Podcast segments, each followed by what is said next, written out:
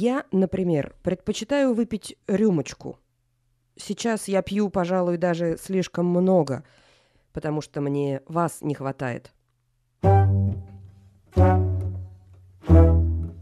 Это еженедельный подкаст «Париж наяву», а я Полина Фомина, его автор и парижский гид. На этой неделе мне не удалось записать ни одного внешнего парижского звука. Меня свалил ковид. Поэтому я делала то, что люблю делать болеем. Читала любовную переписку. В данном случае Симоны де Бавуар. Поэтому сегодня будет Париж 50-х. Париж великой феминистки такой, каким она описывала его в письмах к своему возлюбленному американскому писателю Нелсону Олгрену. Да, сначала два слова о том, who is who и где Сартер. Симона де Бавуар похоронена на кладбище Монпарнас. Она лежит в одной могиле с философом Жан-Полем Сартром, с которым Симона состояла с юных лет в открытых отношениях. Эта могильная плита их на кладбище, она густо измазана отпечатками поцелуев, сделанных губами в красной помаде. Зачем люди это делают, мне совсем не ясно, с учетом специфики взаимоотношений этой пары. Главной романтической любовью в жизни Симоны был не Сартер. Главной романтической любовью в жизни Симоны был чикагский писатель, роман с которым случился у нее в 40 лет и с перерывами продолжался 20 лет. Теперь представим, как это было. Роман начался в 47-м. В это время самолеты редкие и дороги. Очень редко кто-то куда-то летает, почти как вот в нашу ковидную эпоху. Нельсон и Симона пишут друг другу письма. И это не просто изложение фактов, это подробнейшее объяснение неизвестного. Симона рассказывает Ольграну, кто и как живет в Париже, как будто он, Нельсон, инопланетянин. И отчасти он таким и является, потому что он, как и прочие иностранцы, ничего не знает о парижской жизни. Он ничего не знает о митингах, забастовках – экзистенциалистских джазовых подвалах, о террористах, о Деголе, о коммунистах, о прогулках по Парижу, о поэтах, барбитуратах, бурбоне, талонах. Обо всем этом Симона рассказывает Нельсону в письмах. Этих писем больше трехсот. Они опубликованы и переведены на русский. И эта книга на русском языке вышла в 2003 году. Называется «Трансатлантический роман». Ответные письма Ольгрена запретили печатать его родственники. Поэтому сегодня вас ждет послевоенный Париж влюбленный Симоне де Бувуар с небольшим количеством моих комментариев.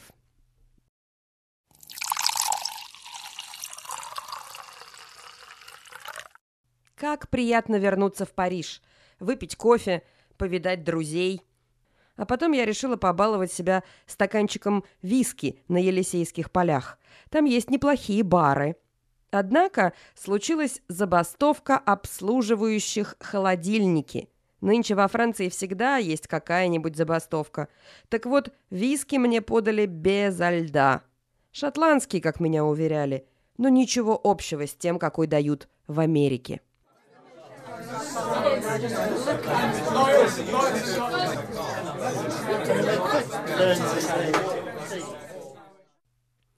Я сижу в своей комнате, такой убогой, что мне было бы стыдно вам ее показать.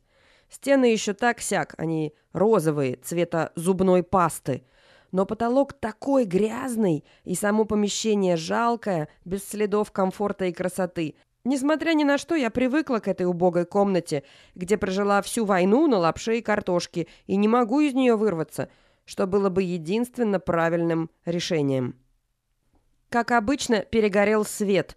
Что за кошмарный отель? Когда здесь жил Сартер, он однажды заболел, и мать пришла его навестить.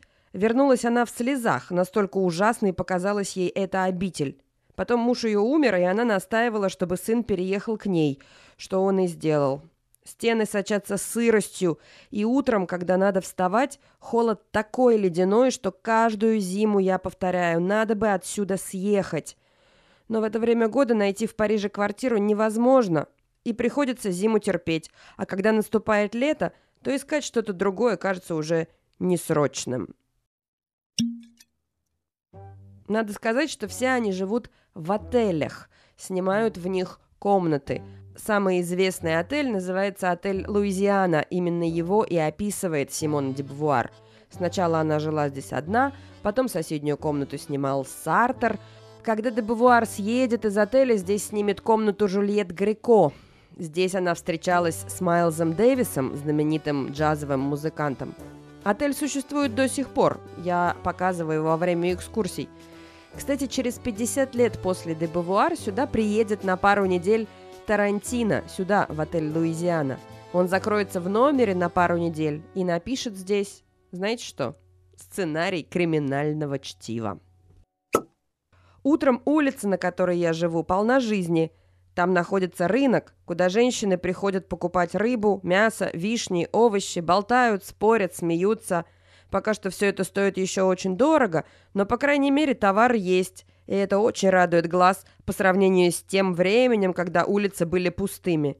Я люблю идти по своей живой и шумной улице в кафе «Демаго», чтобы там написать вам письмо, а потом поработать часа два-три. Начинаю снова к этому привыкать, хотя пока не слишком.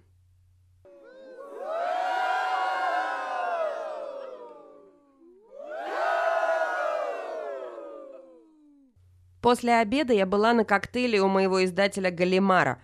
Он столько денег заработал, эксплуатируя бедных писателей, что устраивает коктейли каждую неделю. Я пошла туда впервые. Сотни людей заполняли сады и просторные комнаты. Я повстречала там почти всех друзей. Мы условились встретиться вечером, и в полночь я отправилась в одно безумное, но забавное место, куда молодые французские интеллектуалы – или те, кто себя таковыми считает, приходят выпить и потанцевать с хорошенькими якобы интеллектуалочками. Это длинный подвал под одним из небольших баров, довольно темный, с красноватыми стенами и потолком, набитый столами и табуретами, а также сотнями людей, танцующих на пятачке, рассчитанном на 20 человек. Смотреть на них в удовольствие – ибо молодые люди и девушки одеты в невероятно яркие, ошеломляющие наряды и пляшут, как сумасшедшие. Да и музыка была хороша. Играют здесь лучше, чем большинство белых в Америке. Больше всего мне нравится молодой трубач. Значительный персонаж. По профессии инженер. Ну, единственно для заработка. Он прекрасный писатель и страстный трубач – хотя он страдает болезнью сердца, которая может его убить, если он будет играть слишком много. Он издал скандальную книгу, выдавая ее автора за чернокожего американца, а себя за переводчика. И таким образом заработал целое состояние, потому что книга, чрезвычайно непристойная и садистская, имела большой успех у публики. Узнали, о ком говорит Симон де Бувуар? Она описывает Бориса Виана – инженера, трубача, прекрасного писателя, который издал свою книгу «Я приду плюнуть на ваши могилы», выдав себя за переводчика этой самой книги. Симон де Бувар пророчится. Он, между прочим, умрет от разрыва сердца во время премьеры неудачного фильма, поставленного по сценарию, написанному на основе его книги. Но что интересно, они не только веселятся, они еще и пишут. Половина переписки посвящена обсуждению дел в философско-политическом журнале «Temps moderne», которым Симона руководит вместе с Сартром. С Сартром у нее сложные отношения, договор о вечной помощи в написании научных трудов. Уехать от него в Америку надолго она не может. Половину своих писем Симона де Бавуар посвящает описанию людей, живущих в Париже. И что это за люди?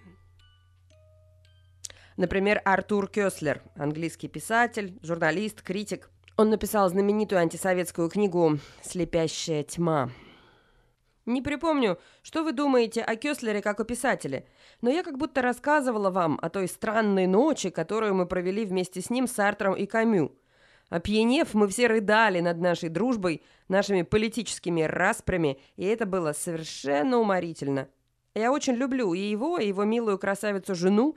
Вместе мы ходили на выставку Моне, Мане, Ренуара, Тулус-Лутрека. Но я не рассказала вам, что в прошлом году так вышло, что я один раз переспала с ним.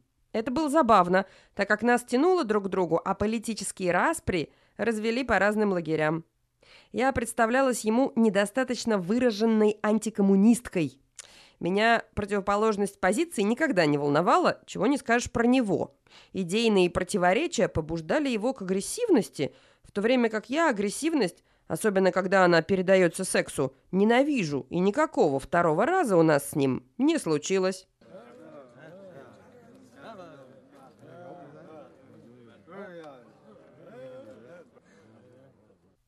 Продолжим про вечеринки.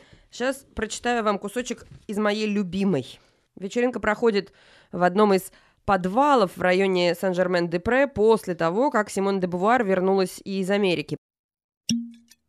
Погребок, просторный и темный, был хорош. Бар вполне симпатичен. Пластинки отличные. Джин, виски, коньяк в изобилии. Гости тщательно отобраны. И все же не получилось, потому что прежде всего люди пили слишком много, а пить не умеют. Я тоже выпила немало и чувствовала себя, между прочим, нормально. А вот молодые через два часа плакали, спали и, главным образом, блевали по всем углам. Я оказывала им помощь в этом деле, раздавала платки, была страшно занята, но смотреть было жалко. Музыканты перепились в самом начале и рухнули, и у нас не было ни гитары, ни пианино, ни трубы. На ногах из всех осталось человек десять. Вечеринка продолжалась до пяти утра, кроме меня никто особо не блистал. Но как радостно было в пять утра возвращаться и увидеть восхитительный парижский рассвет. Да, когда потом я снова встретилась со своими гостями, все они, включая спавших, блевавших и плакавших, говорили, что парти совершенно их очаровал. Так что, может быть, не так, что было и скверно? Я оставила в погребе свою сумку. На следующее утро пошла за ней в гостиницу, при которой погребок работает.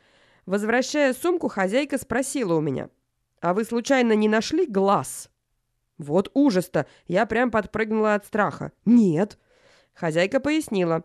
Один из молодых людей говорит, что забыл свой глаз на стойке возле цветочной вазы, а мы его не нашли. У него стеклянный глаз. Ночью он его вынул, чтобы показать приятелю, и забыл.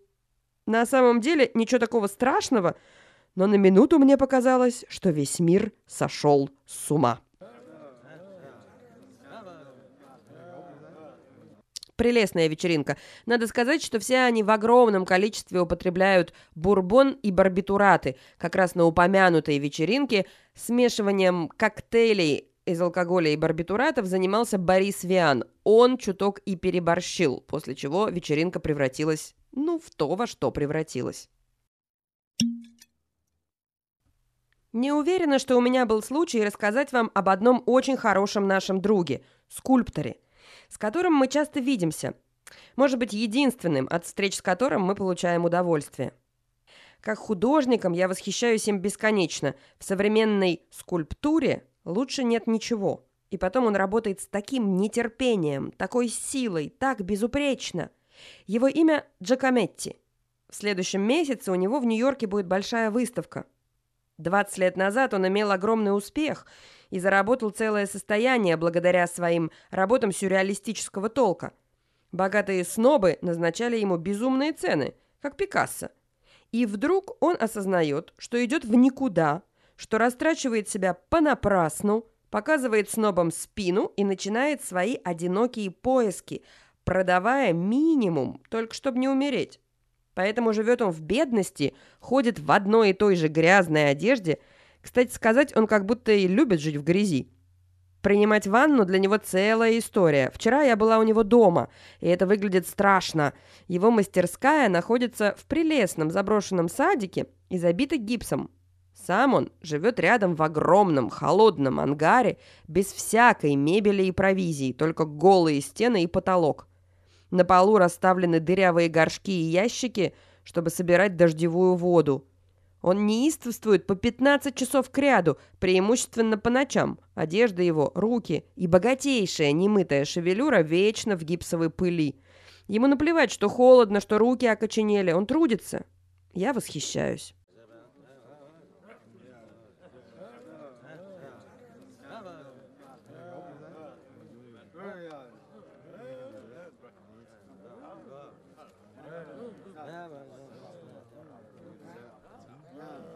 А вот еще одна прелестная вечеринка. Вечером владелец театра, бывшая красотка и жуткая шлюха, повела нас к себе ужинать. Ужин был несуразный и великолепный. Исключительно арабские блюда под предлогом, что некогда она была любовницей одного султана из Марокко. Но интересно было другое. Вместе с Кокто, таким блестящим и занятным, она пригласила старуху Калет. Думаю, что вы о ней слышали. Это во Франции единственная великая писательница. Настоящая великая писательница, без дураков. В юности она была красавица, выступала в мюзик-холле, имела кучу любовников, стряпала порнографические романы, потом стала писать настоящие книги – Обожала природу, цветы, животных, плотскую любовь, а затем сделалась весьма изысканной в своих вкусах. Она и с женщинами спала.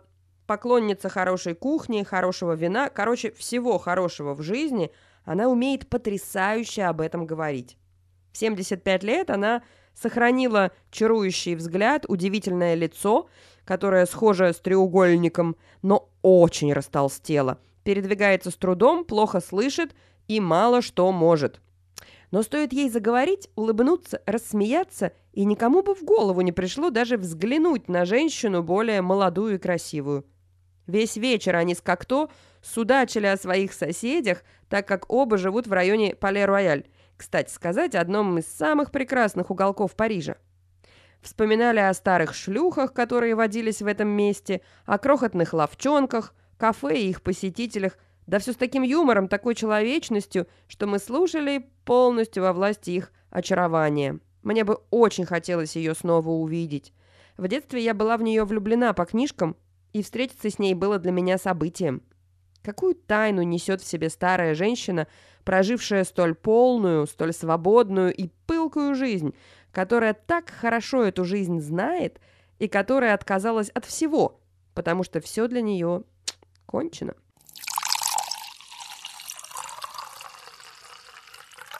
Сегодня я очень счастлива. В Париже начинается весна. Все чудесно. Вдруг всюду солнце, очень тепло. Все сбросили меха и достали легкие костюмы. Я вытащила из шкафа белое пальто. Дети играют в парках, парижане загорают на террасах кафе по бульвару Сен-Жермен. Неторопливо прогуливаются, встречают друзей, которые делают то же самое, и чувствуется, что все счастливы. Чрезвычайно приятное чувство. Я хочу, чтобы вы приехали в Париж весной будущего года, мой дорогой. На 300 долларов в месяц вы будете жить как король. На 200 вполне комфортабельно. Даже и на 100 можно прожить. Мы ведь сможем это уладить, правда? За время этого романа Симон де Бувар напишет знаменитую феминистическую книгу «Второй пол». Я записываю этот подкаст в ночь на 8 марта. Символично. Самое время пойти и перечитать этот самый второй пол Симоны де Бувуар.